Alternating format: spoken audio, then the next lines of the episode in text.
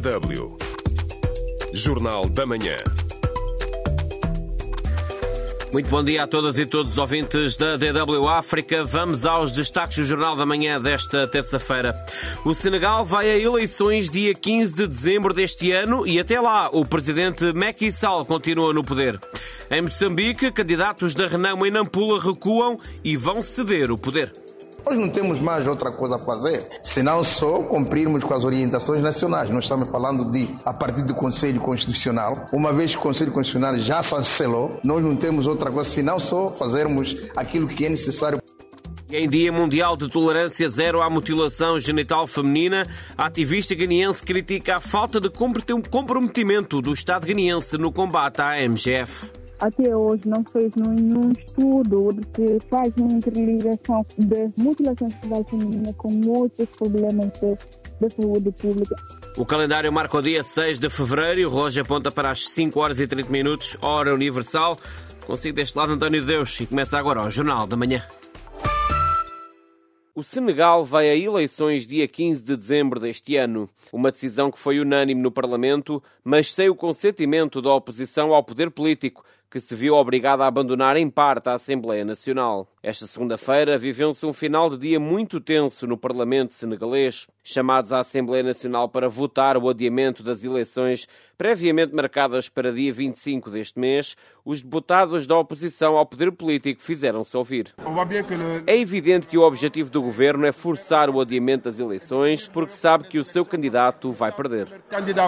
Desde o passado sábado, quando o presidente do Senegal, Macky Sall, anunciou o adiamento das eleições, instalou-se uma revolta social pelas ruas do país. Gui Mário Sagná, também da oposição, aponta o dedo ao presidente senegalês. O povo senegalês tinha fechado a porta a um terceiro mandato ilegal e ilegítimo. O presidente da República está a tentar passar pela janela para ter um terceiro mandato ilegal e ilegítimo. É por isso que apelamos ao povo senegalês para que entre em desobediência civil. Todas estas acusações da oposição não ficaram sem resposta. A Jim Karim Bergane Canute, deputada do partido no poder, afirmou que o adiamento das eleições serviria para o processo eleitoral ser o mais transparente possível.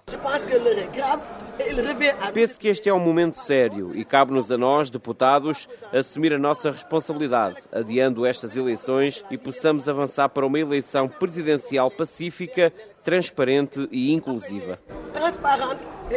Após horas de debate sobre o adiamento das eleições e depois de a polícia ter retirado à força alguns deputados da oposição do hemiciclo, os legisladores votaram e aprovaram a medida ao final da tarde. A lei contém uma provisão que mantém o presidente Macky Sall em funções até à tomada de posse do seu sucessor. Ao início da tarde, o ambiente do Parlamento era tenso, com alguns deputados a empurrarem-se uns aos outros, o que levou a um intervalo temporário. Mais cedo, as forças de segurança no exterior utilizaram gás lacrimogéneo para dispersar pequenos grupos de manifestantes da oposição que gritavam Macky Sall ditador. O ambiente no Senegal tem sido tenso desde sábado, quando Macky Sall anunciou um adiamento das eleições originalmente marcadas para 25 de fevereiro, poucas horas antes do início oficial da campanha. Adotada um dia antes por uma comissão preparatória, a proposta de adiamento das eleições foi apoiada pelos deputados do partido do presidente senegalês, mas, para ser aprovada, precisava do apoio de três quintos dos deputados da Assembleia Nacional. O Senegal tem sido palco de violência devido ao receio de que Macky Sall tentasse prolongar o seu mandato para além do final do seu segundo mandato. Os confrontos no exterior do Parlamento, que se situa no centro de Dakar, obrigaram a polícia e as forças de segurança, apoiadas por veículos pesados, a proteger o Parlamento. Já na noite de domingo, o governo senegalês restringiu o acesso à internet. O ministro para a Comunicação, Telecomunicações e Economia Digital do governo senegalês, Moussa Bokar Thiam, justificou esta medida devido à difusão de várias mensagens de ódio e subversivas nas redes sociais no contexto de ameaças de perturbação da ordem pública. Ora, na manhã de ontem, muitos jovens saíram à rua para se manifestarem contra esta medida que consideram antidemocrática. Toda a gente tem o direito de comunicar neste país. E notamos que sempre que suspeitamos que as pessoas vão sair para demonstrar o que pensam, a internet é cortada. É uma situação bastante vergonhosa.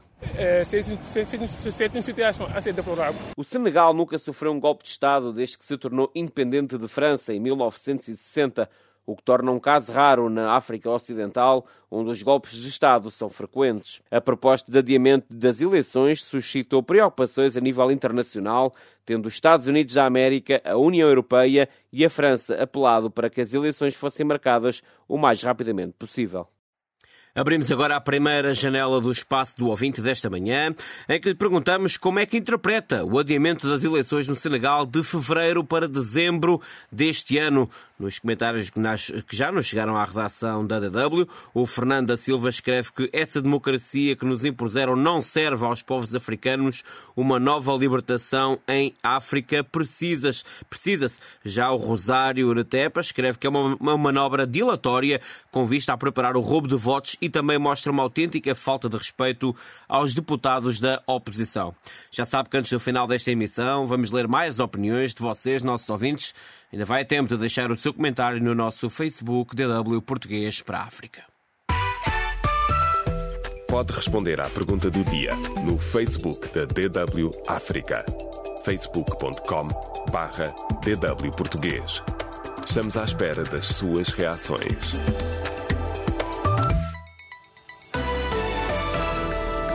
DW Notícias. Em Angola, os generais Copelipa e Dino, mais cinco arguídos, vão ser julgados. Segundo o despacho de pronúncia, o ex-responsável da secreta Manuel Helder Vieira Dias Copelipa é acusado de crimes de peculato, burla de defraudação, falsificação de documentos, associação criminosa, tráfico de influência, abuso de poder e branqueamento de capitais. Já o antigo chefe dos serviços de comunicações, Leopoldino Fragoso do Nascimento Dino, bem como como o advogado Fernando Gomes dos Santos e Yu Haiming, da China International Fund, vão responder pelos crimes de burla por defraudação, falsificação de documento, associação criminosa, tráfico de influência e branqueamento de capitais. Os Ministérios Públicos da CPLP estão abertos para apoiar Maputo. Os procuradores dos Estados da Comunidade dos Países da Língua Portuguesa manifestaram-se abertos para apoiar Moçambique na partilha de informações em investigações ligadas ao financiamento ao terrorismo, considerando que o crime organizado não tem fronteiras. Ainda em Moçambique, uma pessoa perdeu a vida e outras duas ficaram feridas em resultado de tumultos após populares tentarem invadir uma esquadra policial para linchar um detido suspeito de matar um albino na Zambésia, centro do país, avançou fonte policial. O caso ocorreu no sábado no distrito de Morrumbala.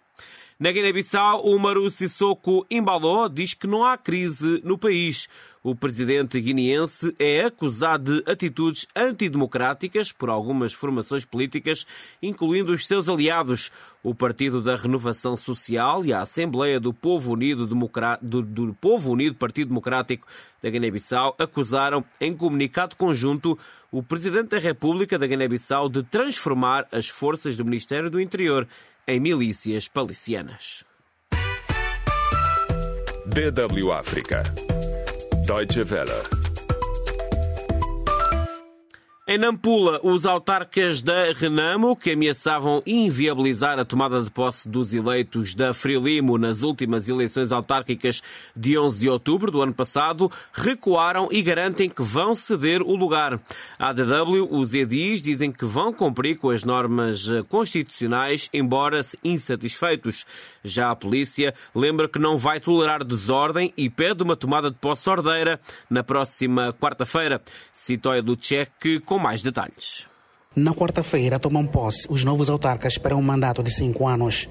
Os edis de Nampula e Nacala, Paulo Vahale e Raul Novente, ambos da Renamo, disseram que não entregariam lugar aos seus opositores por considerarem que houve irregularidades nas últimas autárquicas. Mas, a menos de dois dias da tomada de posse, Vahale e Novente recuaram. Raul Novente, presidente do Conselho Municipal de Nacala, a capital econômica da província de Nampula, anunciou que vai ceder o lugar a Farouk Nuro, da Frelimo, embora não esteja satisfeito. Nós não temos mais outra coisa a fazer, senão só cumprirmos com as orientações nacionais. Nós estamos falando de, a partir do Conselho Constitucional, uma vez que o Conselho Constitucional já chancelou, nós não temos outra coisa senão só fazermos aquilo que é necessário. Em declarações aos jornalistas, Raul Novinte dissipou ao que disse serem alguns equívocos sobre a sua anterior posição. A questão de entrega de chave, não chave, era uma questão é, na verdade, pronunciada politicamente no tempo de campanha, no tempo sem ou antes da decisão do Conselho Constitucional. O Conselho Constitucional tomando a,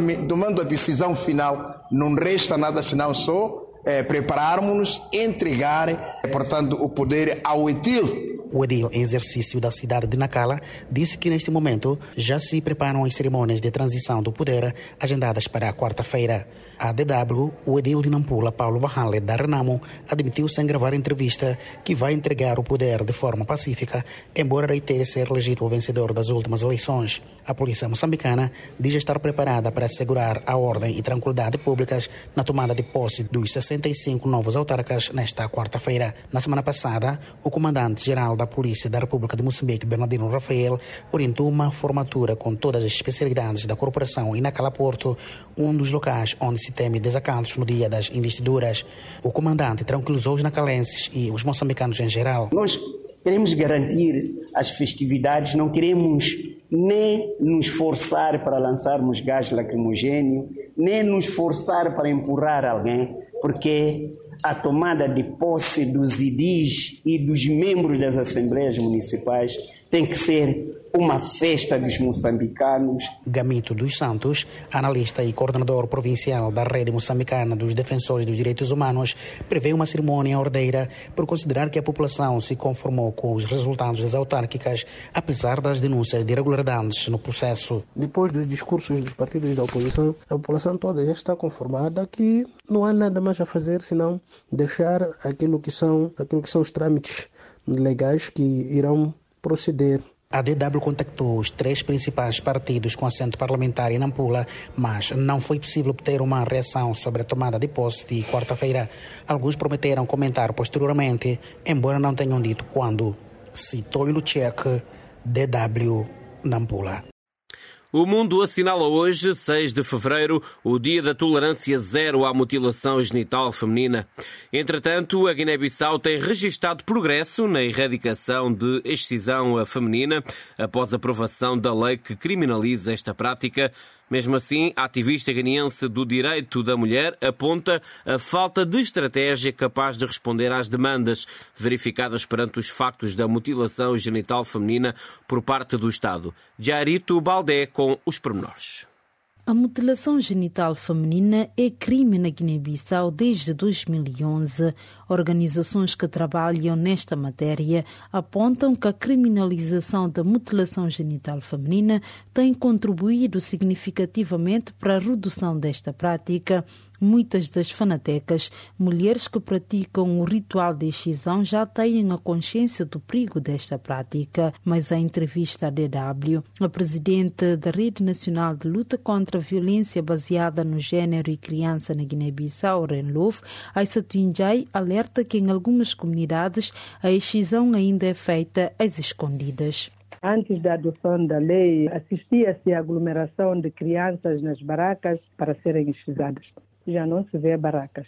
Mas, tendo em conta que é um hábito secular, trata-se de mudança de comportamento. Neste momento, existem algumas pessoas que ainda fazem a prática. Outro problema, segundo a Satunjai, é que apesar de se prever penas entre 1 e 5 anos de prisão para as pessoas que efetuem a mutilação genital feminina, os autores da prática quase restam impunes ou com pena suspensa isso tem dificultado os trabalhos de erradicação, diz a presidente da RELUF. Quando for denunciado, qualquer que seja o caso, e for encaminhado para a instituição judicial, acho eu que deve ser acionado os mecanismos legais com mais rapidez possível, no sentido de incentivar o abandono da prática. Nós temos tido problema com justiça no que tange à morosidade. A ativista guineense de defesa dos direitos da mulher, Adama Baldé, critica a falta de comprometimento do Estado guineense no combate à MGF. Não tem uma política específica de seguimento a vítimas da prática da mutilação genital feminina. O Ministério da Saúde Pública até hoje não fez nenhum estudo que faz uma interligação de mutilação genital feminina com outros problemas de da saúde pública, exceto o caso da fístula obstétrica. A ativista Adama Balde diz que reconhece os esforços do Comitê Nacional para o Abandono das Práticas Nefastas à Saúde da Mulher e da Criança na luta contra a mutilação genital feminina. No entanto, apela a uma reflexão sobre novas formas de intervenção comunitária para abandonar este flagelo que põe em causa a dignidade da mulher. Temos que rever a estratégia de intervenção, pensar a estratégia nacional com base na nossa realidade, fazer um diagnóstico de compreensão, então escutar as comunidades, entender nos dias de hoje o que, é que estas comunidades pensam em relação à prática da mutilação genital feminina e a partir dali nós desenharmos uma estratégia de intervenção. A coisa que eu acho que é importante fazer é convencer as lideranças religiosas para serem aliados na luta pelo combate da mutilação genital feminina. A mutilação genital feminina é reconhecida internacionalmente como uma violação dos direitos humanos e é motivada por questões culturais tradicionais e até mesmo religiosas na Guiné-Bissau. Segundo dados recentes do governo guineense, 52% das mulheres e crianças foram submetidas à mutilação genital feminina nas comunidades rurais do país. Jariet Balde, DW, A Voz da Alemanha. DW Notícias. A Amnistia Internacional alertou contra o uso de inteligência artificial para prejudicar os requerentes de asilo com vigilância eletrónica e discriminação racial que atentam contra os direitos humanos. Num relatório publicado ontem, denominado Defendendo os Direitos dos Refugiados e Imigrantes na Época Digital, a ONG alerta que estas tecnologias estão a tornar-se cada vez mais uma preocupação fundamental em matéria de direitos humanos. O secretário-geral da ONU, António Guterres, anunciou esta segunda-feira a nomeação de um grupo de revisão independente para avaliar a neutralidade da Agência das Nações Unidas para os Refugiados Palestinianos, que será liderado pela ex-ministra francesa Catherine Colonna. O grupo foi criado na sequência das acusações de envolvimento de alguns funcionários da UNRWA no ataque sem precedentes do grupo islamita eh, palestiniano Hamas contra Israel no dia 7 de outubro do ano passado. O alto representante da União Europeia para os Negócios Estrangeiros, Josep Borrell, insistiu na necessidade de continuar a contribuir para a Agência das Nações Unidas, que apoia refugiados palestinianos, em detrimento de emoções que desencadeiam suspensões. Borrell afirma que retirar o financiamento vai colocar a sua existência em risco. E o secretário de Estado norte-americano, Anthony Blinken, reuniu-se hoje em Riad com o príncipe herdeiro da Arábia Saudita, Mohammed bin Salman, com quem debateu esforços para alcançar segurança e estabilidade no Médio Oriente perante a crescente tensão na região. DW Espaço do Ouvinte. Muito bem, momento agora para abrirmos a segunda e última janela do espaço do ouvinte desta manhã, em que lhe perguntamos quais, uh, o, uh, neste caso, quais os uh, impactos ou como interpreta o adiamento das eleições no Senegal de fevereiro para dezembro deste ano de 2024. O Rafael Luís dá os bons dias aos ouvintes e a toda a equipa da DW e escreve que o Senegal saiu da lista de países que têm uma democracia estável porque o atual presidente quer governar à força quando se usam as Forças Armadas. Sali é um ditador por excelência, escreve-nos da cidade de Tete de Moçambique. Já também o Nandito escreve que, sem delongas, adiar ou antecipar tudo dá na mesma porque já se sabe quem é o vencedor das eleições ir às urnas é só mesmo para inglês ver. Já o Rondão escreve uh, mais uh, líderes uh, corruptos em África, o que acontece no Senegal. O Jorge Jao escreve-nos que se trata de um golpe institucional e até o Xinzão escreve que Macky Sall quer provocar uma guerra. Muito bem, o espaço do ouvinte desta manhã fica por aqui. Muito obrigado por todos os comentários e por terem estado na nossa companhia. Da minha parte é tudo. Mais logo, a jornalista Raquel Loureiro traz-lhe todas as novidades no Jornal da Noite. Amanhã, à mesma hora, estarei na sua companhia para o Jornal da Manhã de quarta-feira. Mas antes disso, claro, tenha uma ótima terça-feira e sempre que possível, na companhia da sua DW África. Um abraço, bom dia e até amanhã.